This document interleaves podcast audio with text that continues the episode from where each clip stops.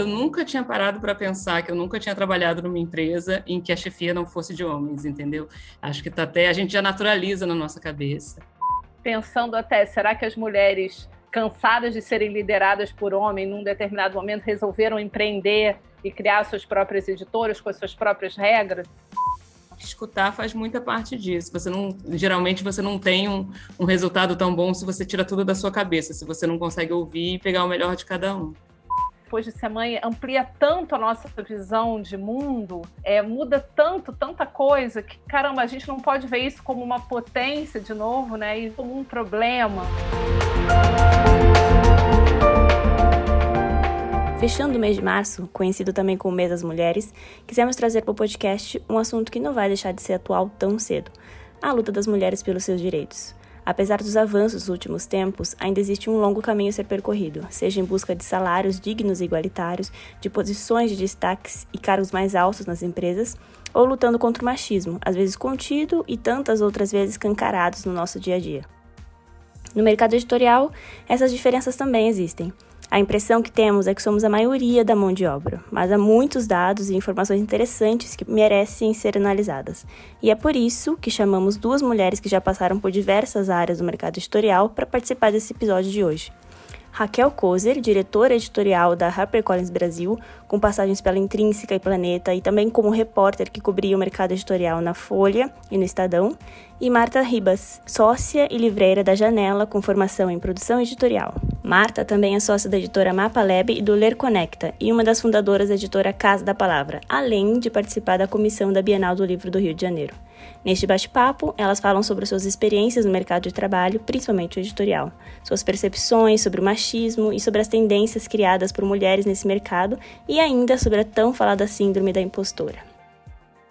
Este podcast é um oferecimento da MVB Brasil, empresa que traz soluções em tecnologias para o mercado do livro. Além da MetaBooks, reconhecida plataforma de metadados, a MVB oferece para o mercado brasileiro o único serviço de EDI exclusivo para o negócio do livro com a Pubnet, o seu processo de pedidos ganha mais eficiência. E já ouviu falar em POD, impressão sob demanda? Nossos parceiros da Um Livro são referência dessa tecnologia no Brasil, que permite vender primeiro e imprimir depois, reduzindo custos como estoque, armazenamento e distribuição. Com o PUD da Um Livro, você disponibiliza 100% do seu catálogo sem perder nenhuma venda. E o podcast também tem patrocínio da Alta Books, uma editora de livros sempre reinventando e investindo em projetos relevantes. Com mais de 20 anos no mercado, 5 selos e 3 mil títulos publicados com best-seller nas temáticas de desenvolvimento pessoal, informática, finanças, entre outros.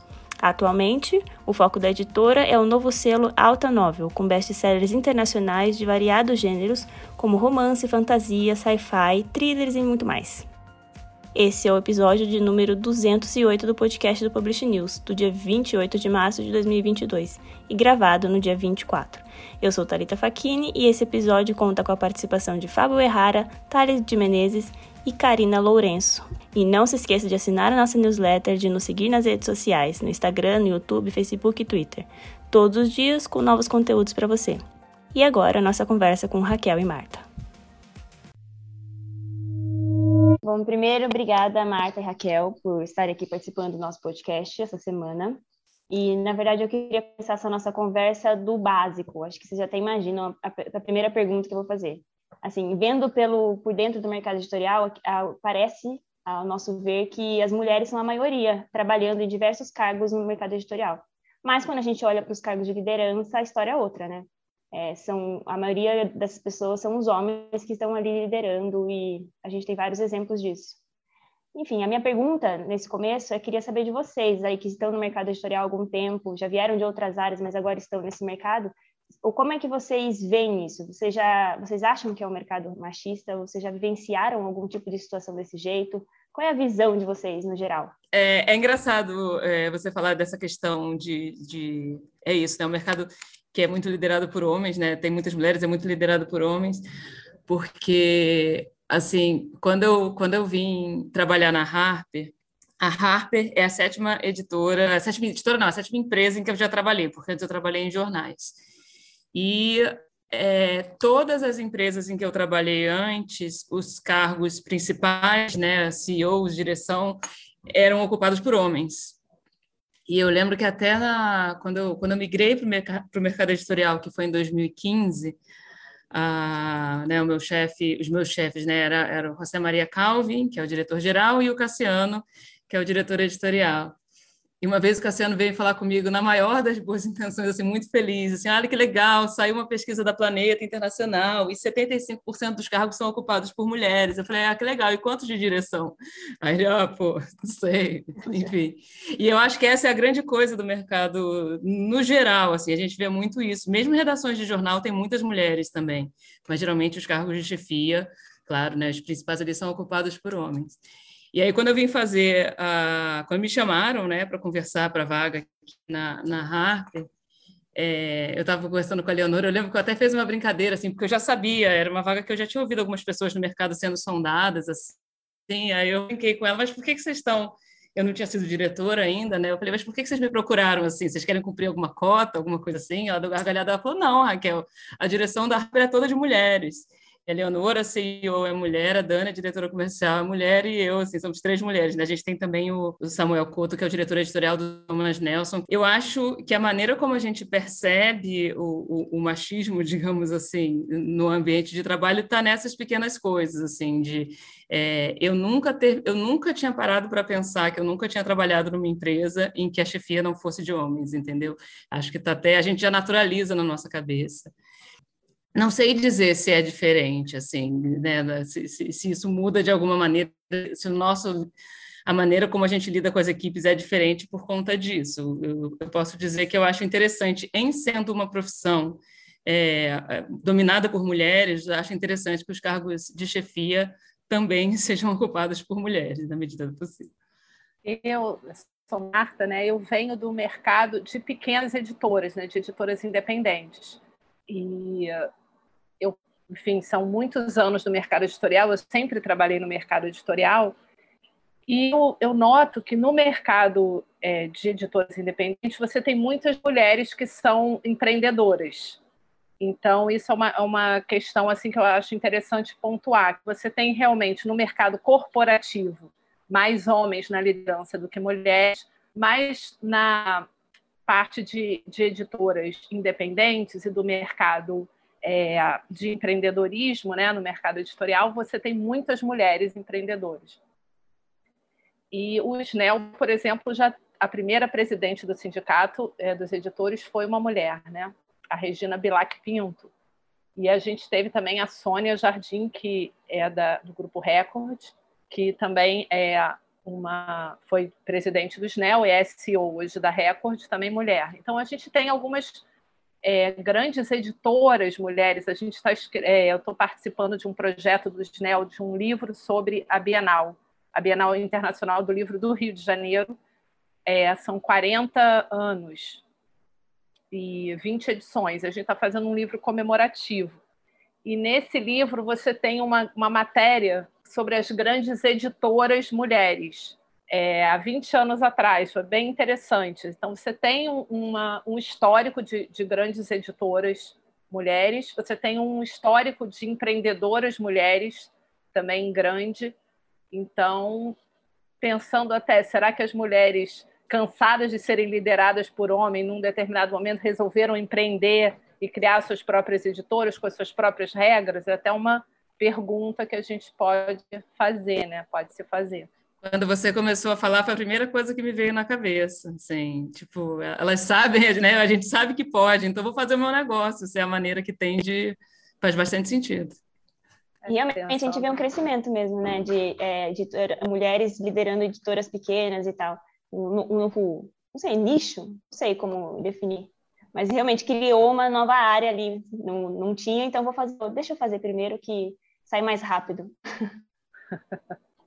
E outra coisa que eu achei interessante na fala da Raquel foi nessa parte de, é, de você dar essa cutucada, né? Às vezes a gente tem que dar essa cutucada. Ah, eu tô aqui para cumprir cota, ah, ou, é, enfim, saber que o seu lugar ali não é para cumprir cota, você tem que estar ali presente numa empresa, né? E aí, às vezes, essas cutucadinhas fazem toda a diferença, né? É, não, mas é muito, e é muito engraçado pensar isso, assim, porque hoje eu lembrando que eu fiz essa pergunta para ela, foi até, foi, eu falei meio brincando, né? Eu já estava ali, já tinha sido escolhida e tal, eu falei meio brincando, mas assim, o simples fato dessa dúvida ter me ocorrido, assim, sabe? é, nossa, com tanta gente. Eu acho, que, eu acho que envolve até uma questão que é muito falada no corporativo, que é a famosa síndrome do, do impostor, né? síndrome da impostora, geralmente, que fala.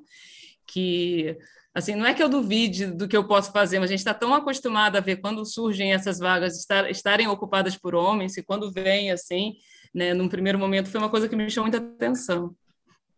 Eu preferia não ter pensado nisso. preferia que tivesse sido uma coisa muito natural, assim. Mas eu acho que, coisa... infelizmente, desculpa, eu queria só complementar a fala da Raquel, porque eu acho que, infelizmente, isso é algo quase que orgânico, porque eu tenho formação em produção editorial, minha turma era 90% mulheres. E quando eu ia trabalhar em muitas editoras que eu estagiei, fui trabalhar, a, o corpo de funcionários majoritariamente eram mulheres. Então, assim, eram dois, três, quatro homens, dava para contar no dedo, e todos a, a, a possuíam cargos, os cargos mais altos. Então a gente fica meio assim, a gente, evidentemente, a mulher é maioria no mercado editorial. Há pesquisas que mostram que tanto como produtoras, mas como leitoras também as mulheres são Eu grande maioria. Eu comentar isso, que na verdade a gente tem o, o, o mais importante do mercado editorial são os leitores, né? E, e a maioria é mulher. Então a gente tem também isso, né? É pensar como eu acho que num cargo de direção, compreendendo é, por outro ângulo também o seu público-alvo, para quem, quem você faz o livro, né? Então é super importante, eu acho, que, que as mulheres estarem participando, participarem ativamente desse processo dentro do universo editorial. Agora, tá? é... que as leitoras são, em sua maioria, mulheres. Né?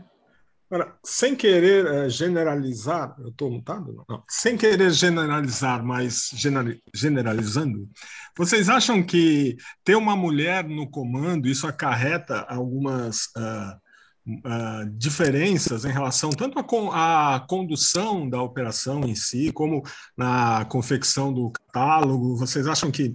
Vocês sentem isso, por exemplo, quando uma editora muda de um chefe homem para uma chefe mulher? Vocês acham que carrega alguma coisa nesse, nesse resultado?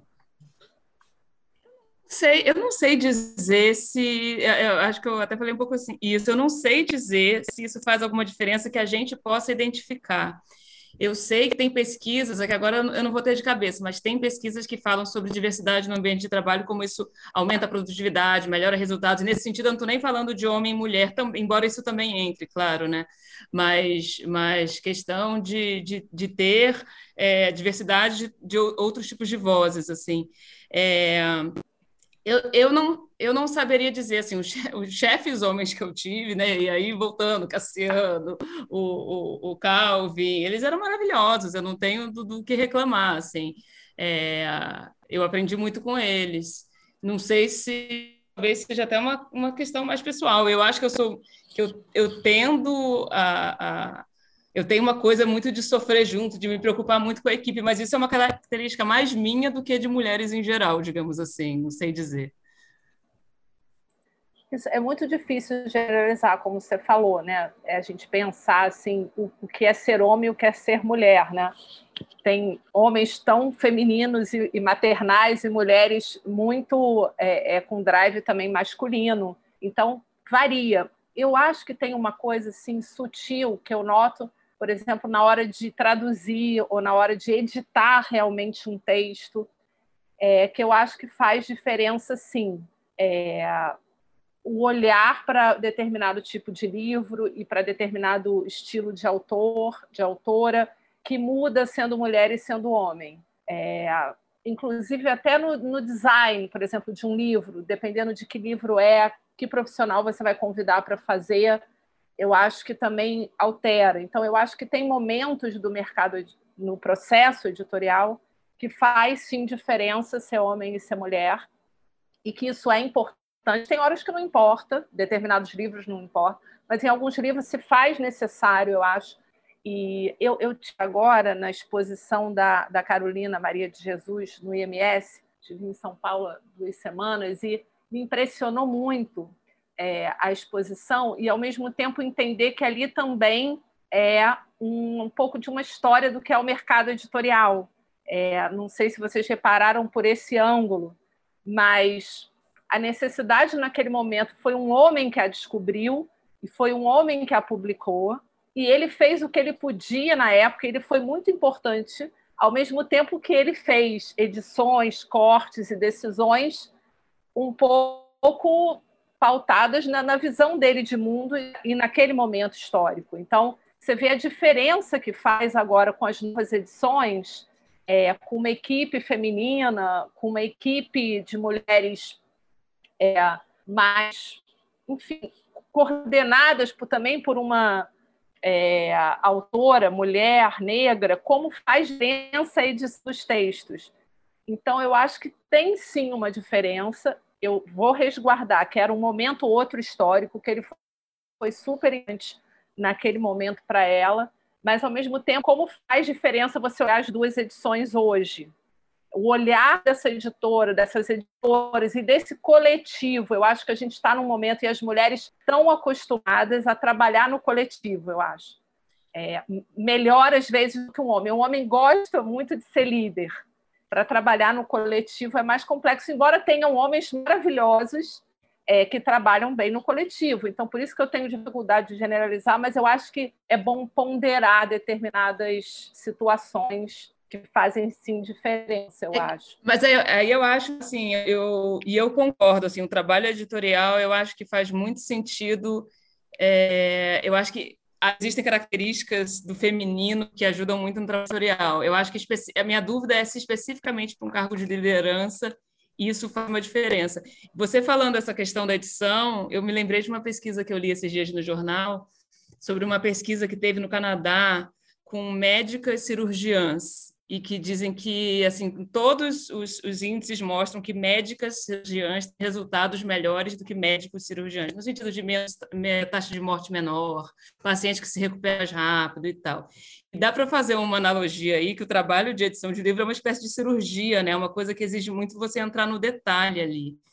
É, eu acho que isso tem a ver muito com o ofício e, e, talvez um pouco menos necessariamente com a liderança. Porém, é o que você está falando, a partir do momento em que é um ofício mais dado a mulheres, faz muito sentido que as mulheres cresçam até chegar à posição de liderança. Acho que Sim. é um pouco por aí. Eu acho também uma coisa que, que é a escuta que me chama atenção, é a escuta dessa leitora, desse mercado, é a escuta das autoras, é a escuta da equipe, essa escuta para trabalhar mais no colaborativo, né? E uh, trazendo as, mais as diferenças, e não como lugar, vamos dizer, do papai sabe tudo, né? Eu sei, eu sei para onde estamos indo, eu sei o que é certo, mas um pouco dessa construção conjunta de uma liderança mais equânime é, e menos impositiva. É, que eu acho interessante, né, analisar. O ano, só dando um, adendo, o ano passado eu conversei com a Budur, Budur Alkazmi, que é presidente da International Publishers Association, e aí eu fiz uma pergunta parecida para ela, e é, se fazia, como que estava sendo ela liderar essa organização internacional, né? E aí ela é a presidente e a Karine Panza é a, é a vice-presidente. E aí ela disse que ela vê essa diferença justamente porque é, as duas conseguem ouvir mais. É, nessa, é justamente essa parte de escuta que você falou elas conseguem ouvir mais e aí na visão dela elas conseguem colocar em prática mais rápido as necessidades da, dos editores ali da associação e consequentemente trazer resultados mais rápidos. Vocês acham que isso funciona também nas em, não só no mercado, acho que em qualquer em qualquer empresa? Acho que ouvir é sempre bom, né? É um exercício que todos devemos fazer, provavelmente todos fazemos menos do que pensamos, eu sentia muito isso até fazendo jornal, entrevista como jornalista, Thales talvez se lembre disso, mas às vezes eu às vezes eu estava decupando as minhas fitas e eu falava assim, por que eu interrompi a resposta para fazer outra pergunta no meio? Por que eu não deixei a pessoa falando, falando? É, mas eu acho que faz sentido, eu acho que dentro desse cuidado todo que a gente está é, falando, que a mulher tem de, de, de, de, de de cuidar, né, de, de fazer com, no detalhe, eu acho que escutar faz muita parte disso. Você não, geralmente você não tem um, um resultado tão bom se você tira tudo da sua cabeça, se você não consegue ouvir e pegar o melhor de cada um. É, é o que eu posso falar, eu trabalhei com a Raquel e na Harper, e assim, realmente tinha uma diferença de ambiente, de lugares que eu passei, principalmente nessa de, de, as, de as reuniões serem mais abertas, né? Tipo das pessoas terem mais espaço para falar e serem ouvidas, que acho que é uma outra parte. Você falar é uma coisa, as pessoas ouvirem a, a respeito é completamente diferente. Mas eu queria ouvir de vocês uh, o quão o, a gente vive ainda. Claro, para mim dá essa impressão que também as pesquisas mostram que também que a mulher recebe menos, ela tem mais dificuldade, por exemplo, o fato da gravidez, você perde muito espaço durante esse tempo, o seu salário acaba a pessoa chegando, sei lá, no, no, aos 40, 50 anos, a mulher geralmente ganha menos porque parou de trabalhar durante o tempo, esse tipo de coisa, né? E uma outra coisa, você falando assim, como que é, primeiro, encarar essas diferenças e também se impor de uma certa forma, sem é, que geralmente é o homem se impõe explicando, falando em nome da mulher, do tipo, sabe, que nem esse governo fazer, tipo, uma, uma semana da mulher que eram quatro, cinco caras falando, sabe? E tipo, quatro, cinco caras brancos falando, e, velhos, sei lá, de, de de meia idade ou mais avançados. Como que é que a gente pode evitar essa, esse ambiente tóxico, não, sabe? E, e também, como homem, como que eu, os homens podem ajudar nisso, sabe? De alguma forma. Marta, que você quer falar? Bem, eu estava aqui pensando, né, é, lembrando de situações e tentando pensar. Eu acho que está todo mundo caminhando, todo mundo vindo de uma situação, de um outro momento histórico e que a gente está tendo que se adaptar ao novo tempo. Acho que as mulheres, os homens, todos os gêneros e cores, a gente está se adaptando pelos erros cometidos no passado e está tendo que rever o seu lugar no mundo. Eu acho que a primeira contribuição é todo mundo entender que a gente está em revolução e que a gente tem que se é, rever todas as nossas posições e como a gente se relaciona, e como a gente é líder, e como a gente publica, e como a gente faz as coisas, né? Se entendendo nesse tempo, né? Isso é difícil. Eu normalmente acho que as mulheres às vezes têm um pouco mais de facilidade, fazem mais análise, se questionam mais até um dado também de pesquisa para rever também esse, essa posição. Esse lugar que de verdade absoluta é, ela, ele complica para homens e para mulheres. Você acreditar que existe uma verdade que só ela vale. Então isso eu acho que é, acaba que fica um pouco mais masculino esse jeito de ser e isso atrapalha realmente você trabalhar em equipe né? Se você acha que você tem a verdade que o outro sabe menos, é, complica bastante. Essa coisa, essa questão da faixa etária é bem complexa também. É outra questão que atualmente está sendo revista, né? Esse, esse conforme você envelhece, você vai ficando invisível, né? E o homem é aquela coisa, você fala, ai, como ele é incrível, os cabelos brancos, que charme. E aí você vê a mulher, você fala, caramba, você não pinta. Você vai sabe? Isso é uma questão, é um problema. E, e como isso incomoda essa para outros, né? Então, eu acho que tem também essa questão do homem, é, dessa questão com a idade aparentemente ficar mais sábio e a mulher ficar mais velha. E, e como rever isso. Então, acho que a gente está nesse momento de rever vários é, posicionamentos, várias formas de lidar com, com as situações é, a gente está tendo que rever a maneira como a gente edita os livros, como a gente edita o português, né? como a gente mexe no texto, que a gente falava todas, todos, agora é todos, ou todos com X, ou como fazer uma leitura sensível, como. Então a gente está num momento, como eu digo, de revolução, de mudança muito grande nessas questões todas. Ao mesmo tempo que eu vejo com muita potência de mudança, assim, eu vejo com está tudo mudando. A gente não está mais naquele momento em que só tinham homens chefes e que eles eram maus e que eles obrigavam e faziam mansplaining. A gente está tendo, né? Está todo mundo. Claro que você tem lugares que são, mas quando você está em revolução, uma parte já foi, outra ainda não foi, outra está indo. Mas eu acho que eu vejo assim com, com bons olhos tudo que está acontecendo, tudo que a gente tem que aprender para lidar com esse novo mundo, com essa nova geração vindo. Eu me sinto feliz de estar participando disso e, e, com muita alegria e potência de que a gente tem que mudar, todos nós, né? Temos que mudar.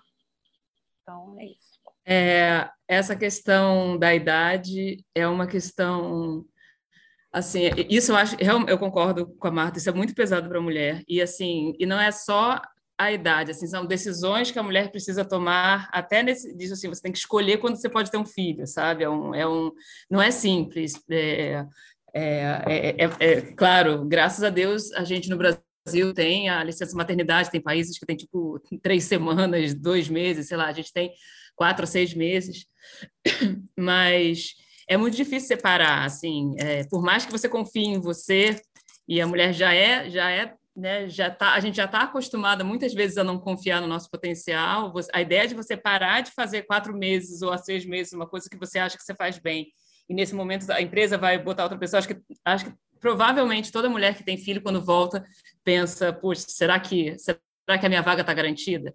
Eu tenho amigas que foram demitidas depois, tenho amigas que adiaram a decisão de ter filho, nunca tiveram porque ficou tarde demais. É...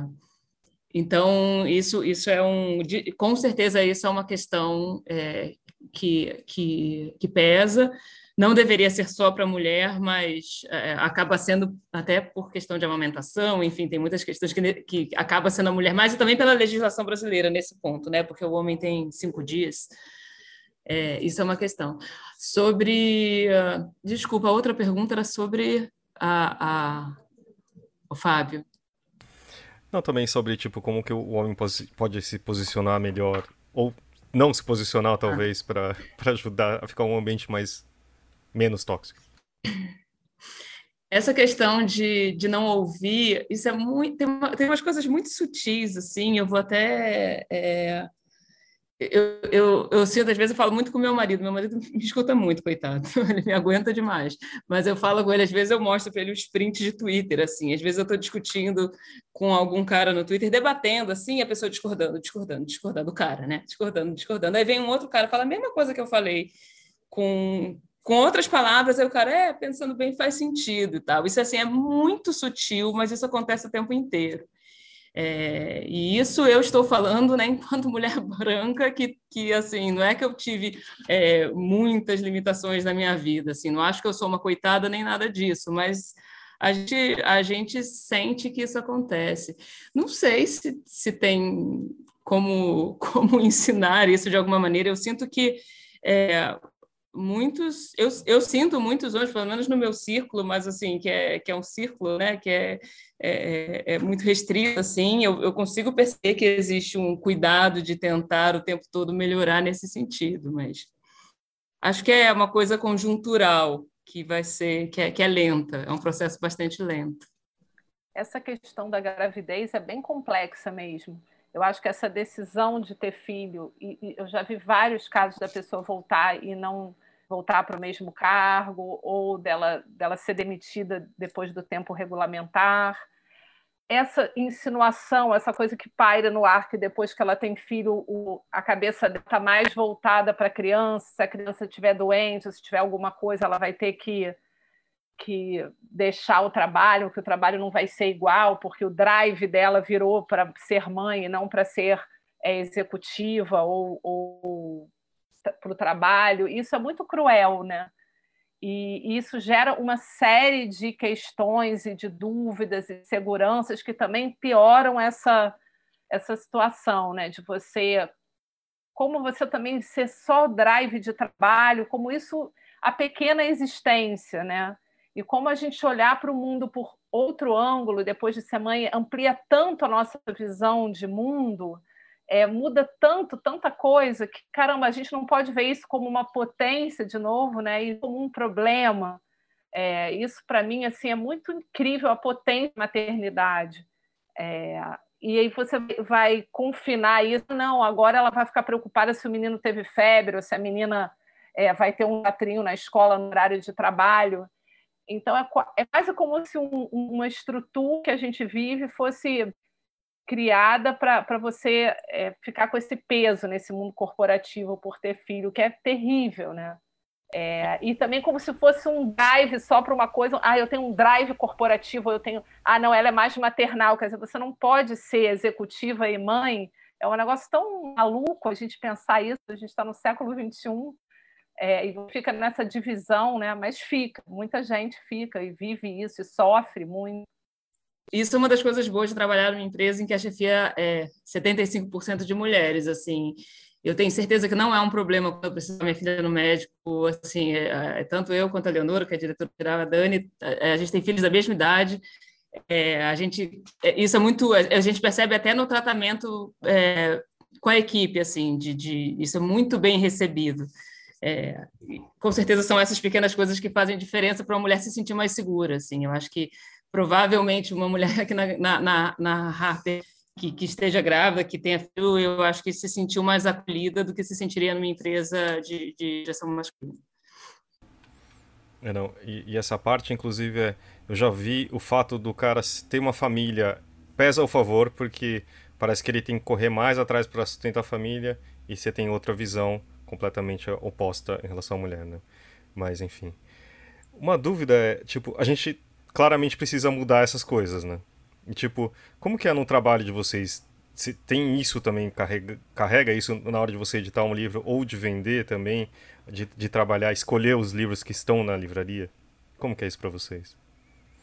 É, no meu caso, acho que faz muita diferença. Hoje, hoje eu trabalho só com mulheres, né? E as minhas sócias são todas mulheres.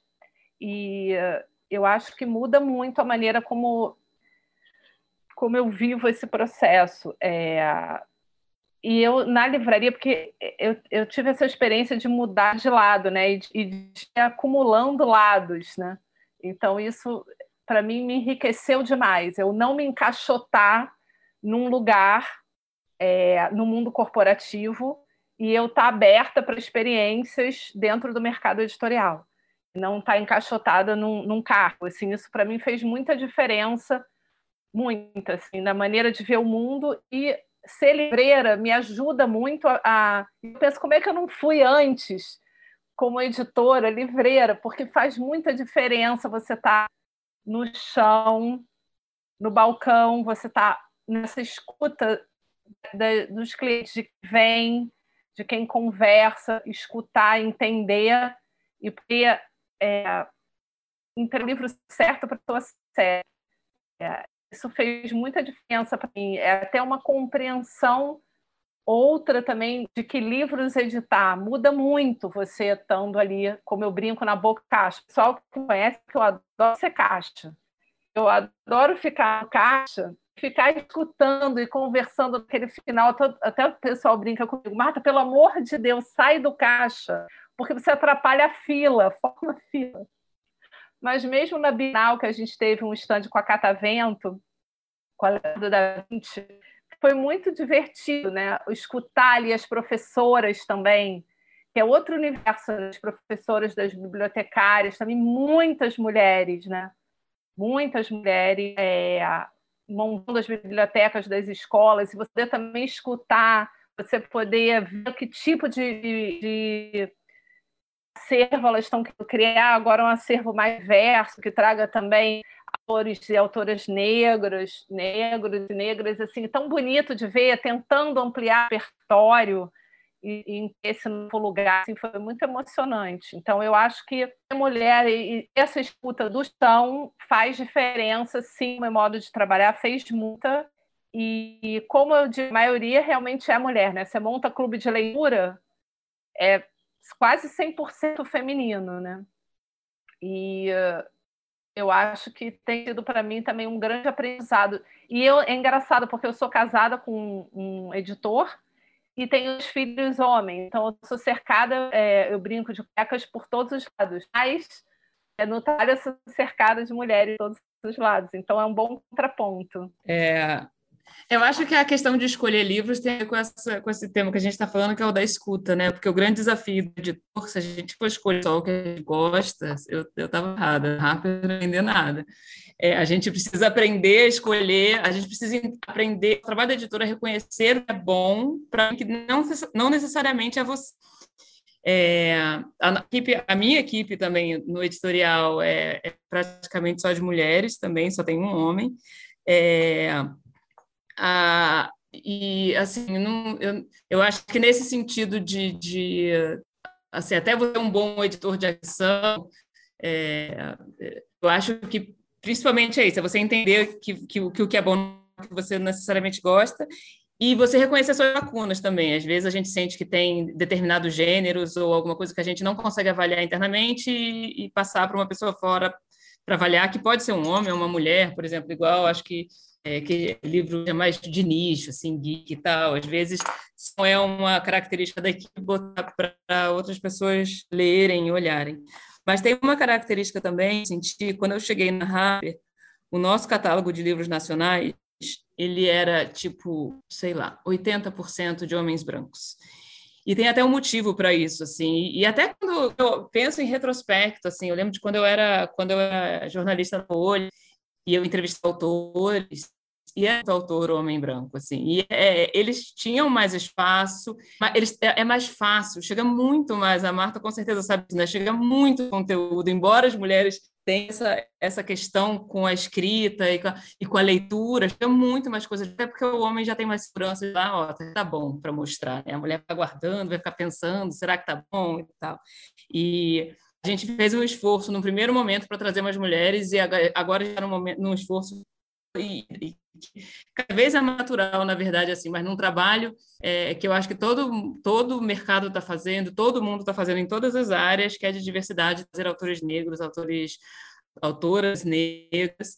É, isso está cada vez mais natural porque a gente está olhando com mais naturalidade para essa oferta também. É, acho que isso é, é bastante positivo. Não, e, e ver também demanda, né? Porque Exato. você tem uma demanda por novos autores, né? Diversos. Você vê que tem demanda, porque o mercado também é. A pessoa quer vender, né? Então ela quer publicar, se está tendo saída, ela publica, se não está, ela não publica. Acho que houve um esforço de, de tentar é, trabalhar melhor os catálogos. Você vê nitidamente, tem editores que estão focando e fazendo esse trabalho. E as livrarias estão é, é, trabalhando também e mudando um pouco o cenário. Então, esse está em, como eu falei, a gente está em revolução, né? Eu acho que está em é. mudança. E, e, eu acho que, às vezes, até determinados homens que tinham um lugar num panteão da literatura contemporânea que estão perdendo um pouco de espaço e estão um pouco até incomodados, meio sem saber. Não sei se você, Raquel, está rindo. É podcast, mas. Teve uma matéria sobre isso. Não sei se você saiu lá fora, alguém publicou um artigo, ah, porque os homens estão tendo a chance. Eles estão assim, um homem branco hétero, determinada faixa etária, faz o quê, né? Não tá, ele não está na crista da onda como sempre teve. Então é bom também, porque agora eles vão sofrer preconceitos avessos, né? Mas, enfim, eu acho que ter espaço para o mundo e para diversas vozes, se você tem um público diverso, é natural que isso tudo se amplie, que isso tudo fique mais amalgado, né? É, faz muita diferença. Em determinados momentos era muito mais complexo. A gente da Carolina Maria de Jesus. Eu, a gente está fazendo lá na janela uma leitura compartilhada do livro Um Defeito de Cor. Então, se você pegar passado e hoje, como mudou o mercado, né? como você tem um, uma gama é, de autoras negras incríveis, tanto no Brasil quanto no exterior, que fica muito feliz e, e como é bom e como isso muda a maneira. E a gente vê na nossa formação, eu já fiz 50 esse ano, como a gente foi formada numa literatura masculina branca, nos clássicos, eu, eu me lembro falando qual era o meu livro preferido, mas você parava para pensar, era basicamente homem que a gente lia. É, e é tão bom, né? Esse exercício de ler outras vozes, outros países. A gente tem um clube da leitura que chama Janela para o Mundo, é, que a gente autores de diferentes países, de diferentes. É tão bom você poder ler autores de diferentes países. Eu acho um pouco, como os Estados Unidos tem essa excesso de escrita criativa, né, dessas faculdades, que você aprende essa fórmula, como fazer um livro de sucesso, como isso impõe um modelo. E como a gente lê autoras africanas, árabes, como muda um pouco a maneira, a narrativa, muda as, as palavras, o ritmo, como isso é potente, como isso faz a gente mais rico, então, é aquele dilema de Tostines: vende mais porque está sempre fresquinho ou está fresco porque vem mais? Quer dizer, teve uma demanda, as editoras tiveram que sair do seu lugar de conforto, é, e isso acabou gerando mais demanda. Então, é incrível, é um momento, assim, realmente eu acho muito, muito bom e potente. mesmo com todo esse problema, é, vamos dizer, de governo, que a gente tem um país indo para trás, eu acho que a gente tem um mercado editorial indo para frente. Isso é muito bom, né? A gente num país que está num momento tão é, turno, né? É, a gente tem um mercado luminoso e sendo e, e, aumentando os leitores, aumentando a oferta de livros diversos, eventos, isso é, traz muito ânimo, né? No meio de tanta destruição que a gente vive, né? Do governo federal. Eu achei muito interessante vocês tocarem nesse assunto, porque eu leio bastante discussão dos cânones literários, é, e é um processo histórico, as mulheres sempre estão à margem dos cânones literários. Esses dias eu estava lendo um livro de história, da história do Brasil, e nele fala no século XIX, o editor Paulo Brito, ele criou uma revista feminina, porque ele percebeu que a demanda de leitoras era muito maior, mas elas não eram reconhecidas como autoras. E hoje em dia, se você for buscar questionar os cânones, você encontra diversas autoras, as autoras incríveis, definem muito mais a estética literária do, do momento, daquele movimento, mas que elas foram, assim, completamente excluídas, elas foram silenciadas de alguma forma, assim. E é visto a dificuldade de recuperá-las, assim, no sentido de ter mais mulheres como é, obras de mulheres né, nas leituras de vestibular, nas escolas.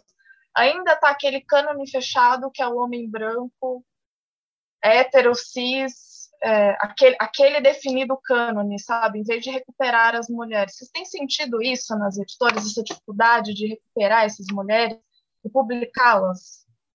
Eu, eu posso dar um exemplo é, do Daniel Lameira, quando ele criou a Antofágica, que ele, o Daniel é meu amigo, assim, e ele estava contando, e eu lembro que em algum momento eu falei, e aí, quando é que vai ter mulher? E ele falou, eles trabalham com domínio público, né? Ele falou assim, é, é, é, é ele já ele falou, nossa, a gente já está há muito tempo pensando nisso, isso bem no comecinho. Só que assim, a, a dificuldade é porque tem que ser uma obra é, grande eles querem autores, eles não querem, naquele momento, eles não queriam apresentar autores, eles queriam os autores canônicos. E quando você vai para o domínio público, é, é, praticamente só homem, claro, tem as mulheres, tanto que eles fizeram já, Virginia Woolf tal, mas é muito minoria. É, e, e eu acho que é difícil porque, na verdade, a ideia de retratar mulheres é quase que criar um cânone, né? A obra dela já está lá, que não foi vista, é quase uma contradição em termos, porque cânone é aquilo que já está canonizado. O que está canonizado é a obra masculina, a obra feminina pode ser tão boa quanto, só que ela não ficou canonizada. É um, é um trabalho bastante difícil. Mas olha, eu eu estava vindo aqui do almoço com a, com a minha família, o meu filho chegou da escola ele tem que adaptar o livro, ele é o diretor da peça que vai adaptar Volta ao Mundo em 80 dias.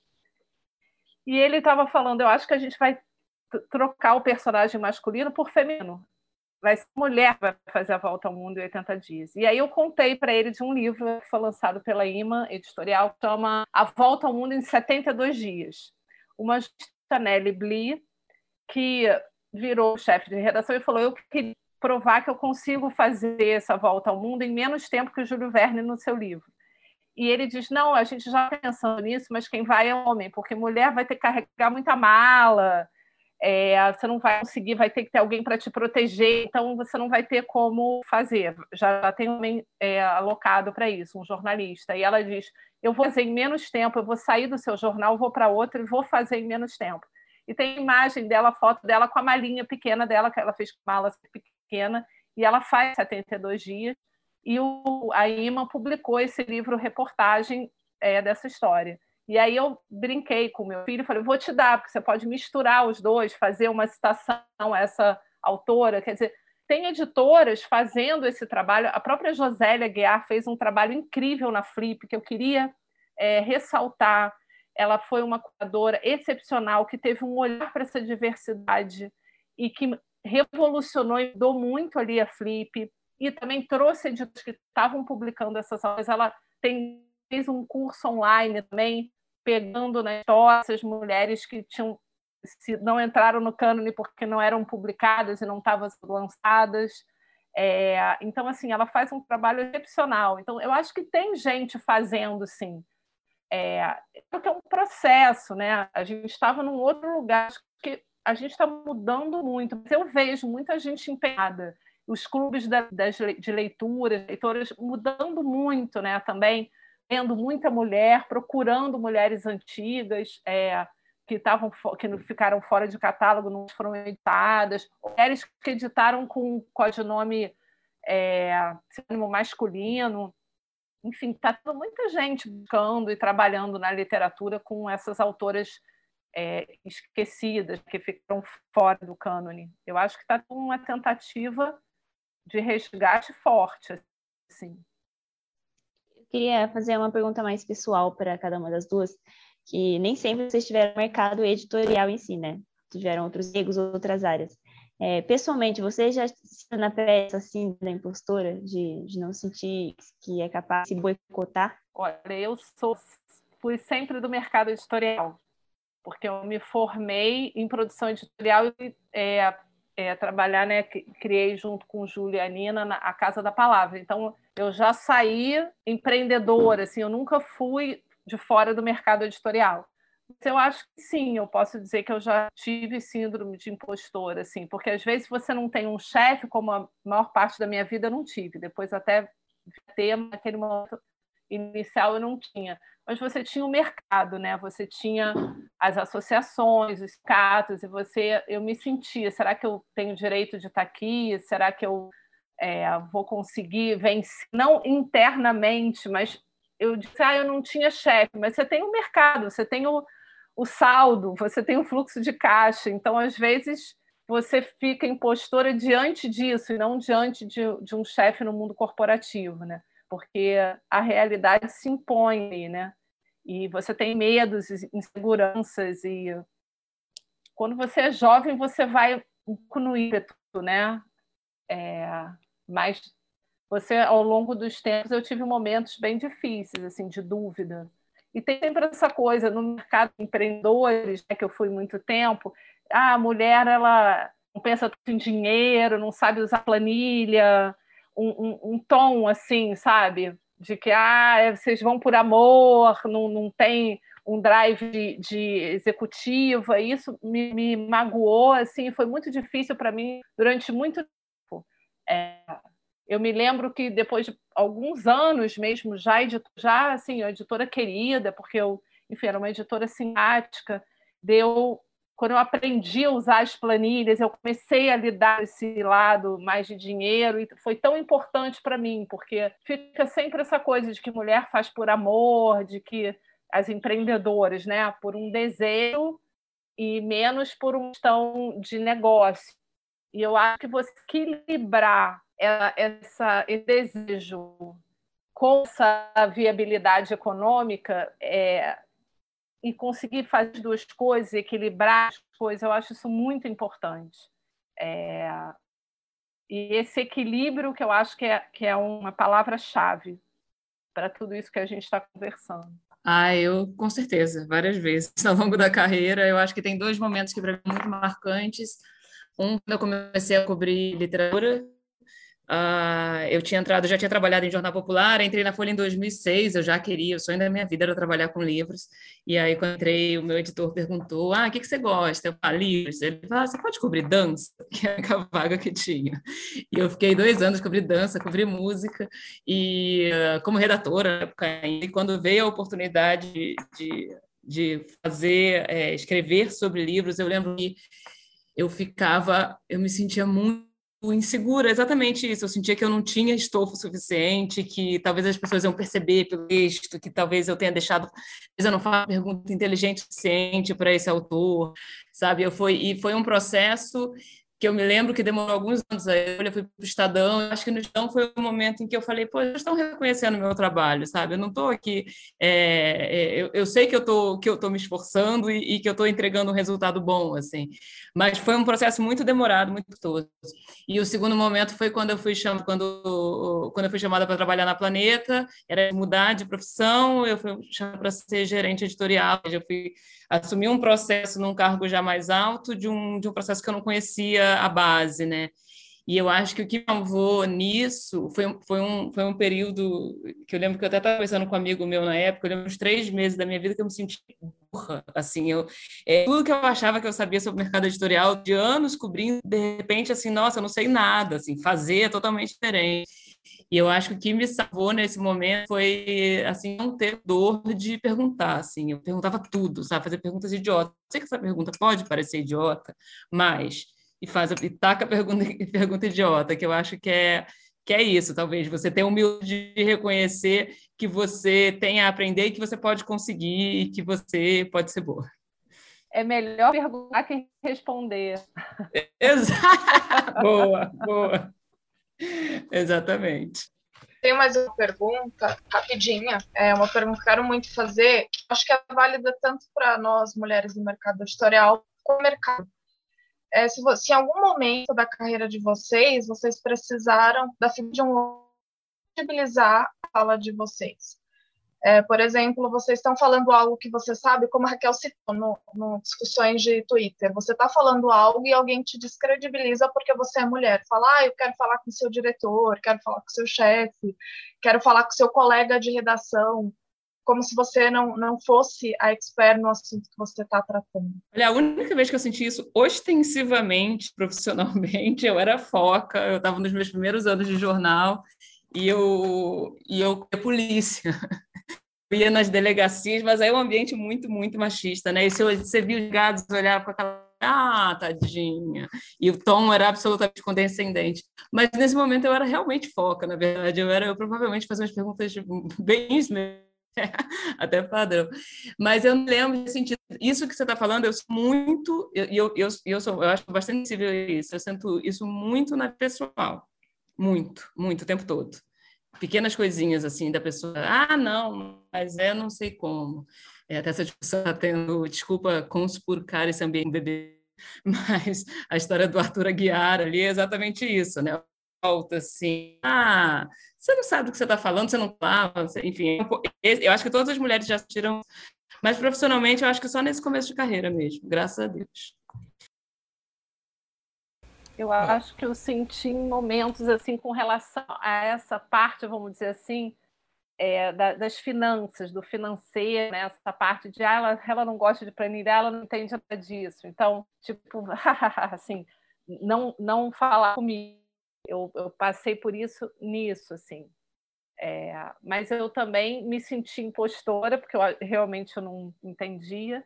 E como foi importante para mim é, é aprender, né? sair desse lugar. A gente, a gente podem colocar, as pessoas tentam colocar a gente nos lugares mais horrorosos. Assim. A gente tem que não aceitar com muita delicadeza, sem, não precisa né, ser com imposição. A gente não aceita esse lugar, né? a gente escolhe outro e a gente responde de outro. Isso faz muita diferença, sabe? Eu acho que aprender do lugar onde a gente fala reconhecer esse lugar e falar dali. Mesmo quando o outro tenta invisibilizar, tenta não te ouvir, a maneira como você se você responde, você se coloca muda. Então eu acho que a gente lutar contra a síndrome da impostora, a gente conseguir se enxergar do lugar, que inclui inclusive saber que não sabe. É realmente, não é que eu seja impostora, eu não sei esse assunto. Então se eu acho importante, eu tenho que saber que foi a escolha que eu fiz, né? Então, assim, eu acho que também a síndrome da pessoa, ah, eu, eu achar que não sabe o suficiente, mas tem coisas que a gente não sabe mesmo, tem que procurar saber. Então, e, e como se posicionar na resposta? Outro dia mesmo eu tive que dar uma resposta para um homem que veio, pá, pá, pá, pá, pá, não, não, calma lá, aqui não é assim, a gente faz no outro ritmo, vamos abrir a minha planilha, vamos conversar sobre ela juntos, porque eu tenho outro ângulo para discutir esse tema. Então, assim, é difícil. Agora é interessante, eu acho essa mistura de todos juntos, eu, eu sou a favor da mistura. Claro, o homem está acostumado a estar tá num lugar de fala, né, de é, que muda, e ele tem muitas dúvidas e questões, e tem uns que não querem abandonar o lugar que tinham e que lutam arduamente para manter as coisas como estavam, como eram. Né? A gente está vendo isso ali em várias áreas. Né?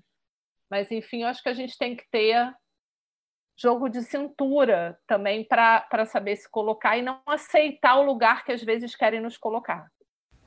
Não, acho que está tudo bem. Eu acho que a gente falou bastante, né? Eu não uhum. sei, eu, eu fico. Eu o mercado editorial ele é majoritariamente feminino, tem muita, muita mulher incrível, de todas as idades, de, de várias, é, de raças diferentes, de, de, com visões do mundo muito diferentes, mas que essa diversidade é uma potência do mercado, em que a gente teve como no, na história da humanidade, momentos em que os homens eles estavam à frente dos comandos, mas isso está caindo também. As mulheres estão se preparando, estão vindo, estão mudando, estão revolucionando mesmo. Eu acho que esse século é das mulheres, é dessa revolução. E, e essa nova geração está olhando de, por outro ângulo, assim, está vindo gente nova muito interessante, assim, e, e eu tenho aprendido demais. É bom também envelhecer e poder é, usufruir um pouco de, de, dessa potência que a juventude traz, de novos olhares, se reconhecer é, também é, em aprendizado sempre, manter a curiosidade sempre. Então, isso eu acho que eu estou feliz de ver, de estar tá vivendo essa revolução, de estar tá vendo tudo o que está acontecendo, e acho que as mulheres estão cada vez mais fortes, mais potentes, e claro, a gente ainda sofre um monte de coisas, porque são, é uma história milenar, mas a gente está em processo, a gente não está parado, assim. E o mercado editorial, eu acho que ele está mais à frente ainda, nesse aspecto. Olha, gente, a gente pode então ir para as nossas indicações, mas eu queria agradecer muito já a Raquel e a Marta. Adorei ouvir vocês. Espero que eu tenha participado, tenha feito um bom exercício, pelo menos de escuta. Né? Obrigada pelo convite, foi ótimo, adorei. Vamos fazer rapidinho nossas indicações, então?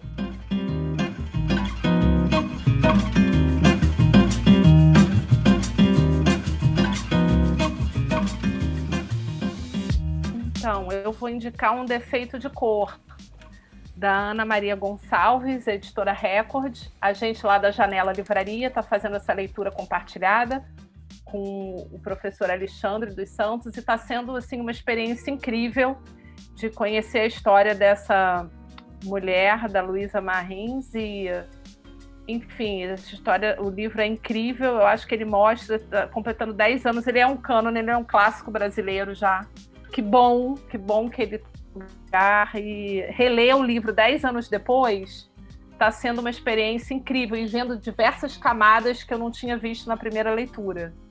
Então, a minha dica é essa: é uma releitura de um defeito de cor da Ana Maria Gonçalves. Já que a gente está falando de mulheres, é, eu vou indicar, na verdade, um podcast é, sobre que eu, que eu, eu, sou obcecada por podcast, eu fico ouvindo, eu, eu ouço é, horas, perco a noite ouvindo, enfim. E eu ouvi um recentemente que chama, que chama The Turning, The Sisters Who Left, que é sobre as missionárias da caridade da Madre Teresa de Calcutá. Eles entrevistaram, acompanharam várias mulheres que saíram da congregação e para elas contarem o que que levou elas a abandonarem tudo e por que, que elas saíram. E assim, as histórias são. A Madre Teresa é uma, é uma personagem muito controversa, né? Assim, quem conhece pouco associa imediatamente a, a, a, a coisas boas. Assim, ela tinha uma coisa da, da, da punição, né? Da, da autopunição, ela, que ela devia é, se autopunir e ela meio e era esperado das missionárias que elas não tivessem nenhum prazer na vida herol, assim, não podia conversar, não podia nada. E é uma história bastante surpreendente, assim, é uma coisa que você é, é, é uma coisa muito de abnegação de tudo que elas deixam para trás, de como aquilo era naturalizado, de como aquilo era uma ambição de várias mulheres, assim, para elas estar lá era uma coisa muito grande. E tem umas nuances muito maravilhosas, assim, eu não sabia, coisas que eu não sabia, provavelmente quem conhece a, a, a vida da Madre Teresa já sabia, mas eu não sabia disso, que a, que a Madre Teresa tem lá as visões dela de, de Cristo, mas ela só teve até os anos 50, e depois disso ela nunca mais teve. Então foram, que ela, e aí ela fala, ela chegou a falar isso em cartas que chegaram a ser publicadas, foram meio século de escuridão, assim, e ela estava cobrando das missionárias que, que é, a, que abnegassem, que abrissem mão de tudo, que elas iam ouvir Cristo e ela mesma não estava mais ouvindo Cristo. Assim, é, é, é, bastante potente, é bem, bem bonito de ouvir. São, são alguns episódios, talvez os 10 episódios. Eu só vou fazer uma rapidinha. É o Clube da Luta Feminista, um livro da Roku, que é como se fosse um manual e mantém o tema que a gente está falando aqui. É um manual que ensina como lidar com todas essas coisas machistas que a gente pode enfrentar no mercado de trabalho. Eu vou aproveitar. Vou... Desculpa, Thales, pode ah, falar. Imagina, imagina. Ah, então deixa eu ir. Eu vou aproveitar, né, já um, como sempre, na contramão, num, numa edição aqui que foi muito feminina, eu vou acabar dando uma dica totalmente masculina, mas é um filme Netflix que se chama Projeto Adam, né? Projeto Adão seria. E eu acho tão difícil nos últimos anos encontrar criatividade em ficção científica, né? E esse filme consegue, principalmente com um tema que é muito batido em sci-fi, que é a ida e vinda no, no, tempo. Né? O personagem do Ryan Reynolds é um cara que volta para o passado e para resolver uma questão, lá tratar uma questão, ele precisa trabalhar aliado com ele mesmo na versão pré-adolescente. Então, na verdade, mais do que um filme de ficção científica, é uma discussão realmente entre o que a gente é, é adulto e o que a gente era quando tinha essa idade, né? Enfim, eu achei muito, muito bacaninha mesmo, muito criativo. Eu vou, vou seguir o tema aqui de livros de mulheres e vou indicar Os Homens Explicam Tudo para Mim, da Rebecca Solnit. Esse livro é incrível. Ele começa falando de, uma, de um homem que está explicando para uma mulher de um livro que ela deveria muito ler, só que ele não sabia que ela era autora do livro. Então, esse livro eu achei fantástico, vale muito a pena e eu queria indicar um filme, na verdade. É um daqueles filmes que você fala assim, por que, que eu não assisti antes? Né? Que é o Que Horas Que Ela Volta. Né? Que é a... Nossa, a Regina Casé é a protagonista. Ela é uma doméstica que trabalha numa casa de classe média alta, quer dizer, classe alta, no, em São Paulo, no Morumbi. E tipo, e você percebe todas as. Nem são microagressões, não são as agressões, e da forma que ela, como ela abre a mão de cuidar da filha dela que vive na, na cidade onde ela nasceu e tipo e ela cuida do filho da, da casa assim sabe? Então assim é tipo um filme super bonito é, você pensa realmente que tem alguma coisa errada com o mundo. Mas talvez que as coisas melhorem e realmente acho que vale muito a pena. E tá acho que na Netflix e por isso que acho que apareceu e eu falei putz devia ter assistido no cinema. Mas enfim eu acabei assistindo agora e é muito bacana. Mas Raquel. É isso? É isso.